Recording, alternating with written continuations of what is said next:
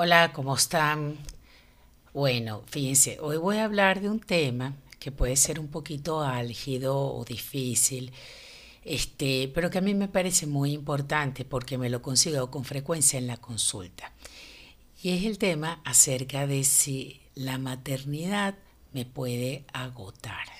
Si yo puedo estar agotada con la maternidad a pesar de lo mucho que amo a mis hijos y de lo profundamente que lo amo.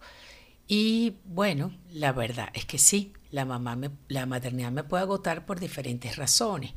Una de las razones tiene que ver con la pandemia, ya hablamos en otro post acerca de lo importante es que la mamá se dedique tiempo a sí mismo y cómo la pandemia ha traído una sobredemanda para todos nosotros que ha sido muy significativa, pero sobre todo para las madres que han tenido que trabajar en casa, seguir pendiente de las labores de la casa y estar pendiente de las tareas de los hijos, apoyarlos este, mientras están en clases virtuales. O sea que eso nos puede producir una sensación de agotamiento.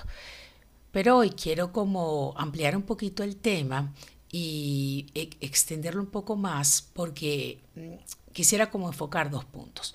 Uno, como a veces cuando tenemos un hijo con una característica particular, con una discapacidad, con algún problema, eh, el que sea, un problema auditivo, un problema motor, una parálisis, eh, un niño con un autismo significativo, eh, bueno, ese niño está requiriendo posiblemente de nosotros unas demandas mayores.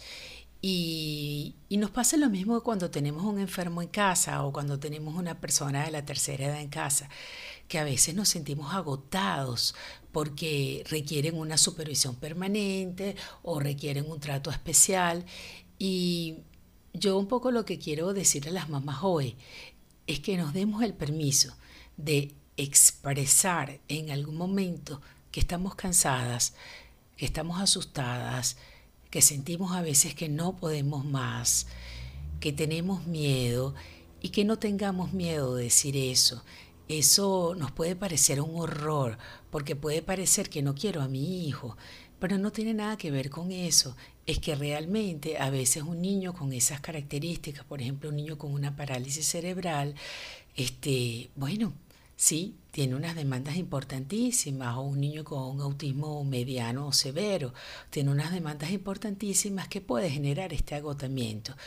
Y aquí un punto importante sería eh, que los cuidadores nos alternemos en el cuidado de ese niño para no agotar a un solo miembro de la familia. Lo que pasa es que no siempre tenemos esa oportunidad a veces les toca a madres solas o madres sin recursos económicos o ahorita en este momento que a veces ha tocado emigrar, entonces no tenemos las figuras de apoyo como las abuelas que teníamos antes. Entonces, bueno, ese es uno de los puntos.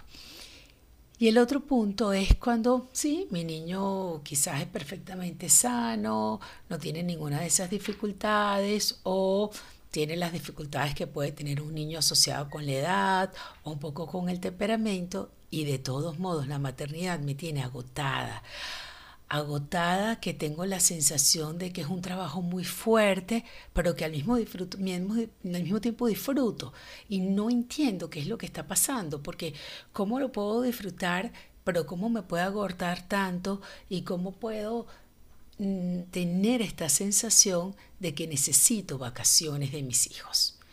Entonces, eh, ahí toca, cuando tengamos esta sensación, toca revisar si este sentimiento no está tocando mi propio complejo materno.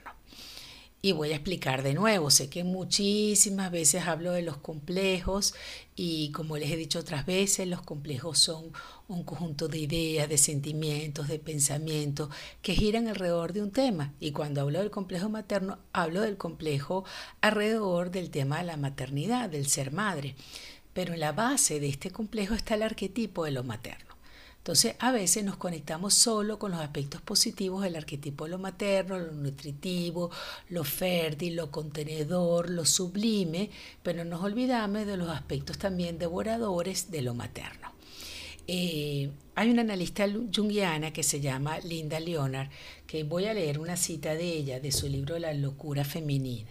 Dice, muchas madres han pasado a ser el objeto del chivo expiatorio de muchos psiquiatras y otros expertos por el daño que ellas han infligido a sus niños. Sin embargo, ellas mismas han sido heridas y enloquecidas por las propias expectativas familiares y culturales, pero también por sus propias madres, quienes fueron forzadas a vivir donde, dentro de patrones fijos. Entonces, fíjense cómo Linda Leona nos está señalando cómo muchas veces vamos cargando una cadena de historias de madres que han sido heridas. Entonces vamos a poner un ejemplo. Imagínense ustedes que yo era una niñita ansiosa, que tenía un complejo de abandono porque por diferentes razones, porque mi mamá tenía que trabajar o porque, eh, bueno, mi mamá era alcohólica o alguna característica. Y eso hizo que yo tuviera una sensación de abandono y un complejo de abandono y me apegara mucho a mi madre, por ejemplo.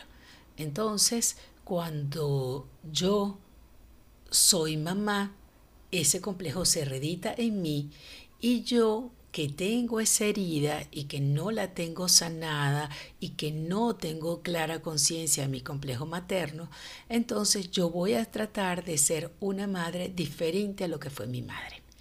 Entonces yo voy a estar ahí presente todo el tiempo para mis hijos y no los voy a dejar en ningún momento.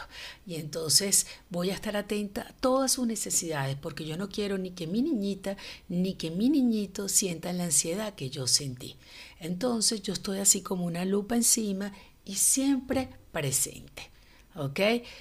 Entonces en esa presencia permanente y en esa sobreprotección puedo asfixiarlos a ellos y asfixiarme yo, porque yo estoy tratando de que ellos no sientan lo que yo sentí.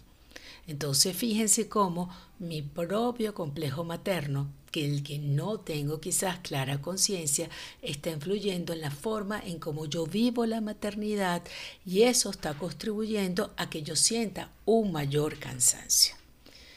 Entonces, eh, nuevamente, el mensaje es que vamos a trabajar sobre nuestras propias cosas, sobre nuestros propios complejos, sobre nuestras propias sombras, este, tomar conciencia de ello para que cuando yo sienta un síntoma como este, que la maternidad me está agotando demasiado, quizás tiene que ver con esto.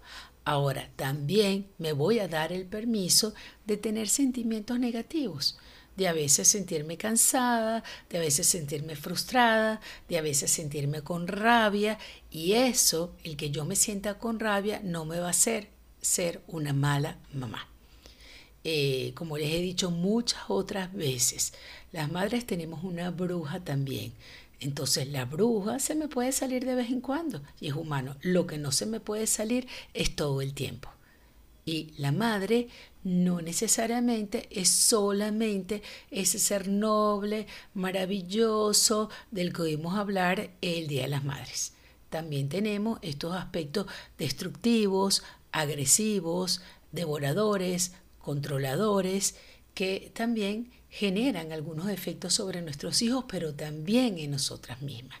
Entonces, si nos permitimos tomar conciencia de esos aspectos, la maternidad se nos va a hacer mucho más fácil y mucho más llevadera. Muchas gracias.